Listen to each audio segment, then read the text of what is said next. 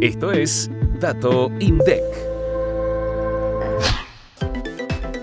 En el tercer trimestre de 2023, la industria farmacéutica registró una facturación total de 578.481 millones de pesos, que representó un aumento de 136,4% con respecto al mismo periodo del año pasado.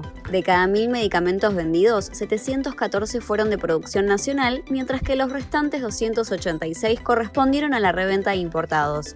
Los medicamentos antineoplásicos e inmunomoduladores lideraron la facturación, seguidos por los que actúan sobre el aparato digestivo y metabolismo, los que trabajan sobre el aparato cardiovascular y finalmente los que ejercen efectos sobre el sistema nervioso. Estos cuatro grupos de medicamentos concentraron casi el 60% de la facturación total de la industria farmacéutica en el tercer trimestre del año. Del informe se desprende también que casi un tercio de la facturación total de los medicamentos de producción nacional que actúan sobre el aparato genito urinario y hormonas sexuales se destinaron a las exportaciones.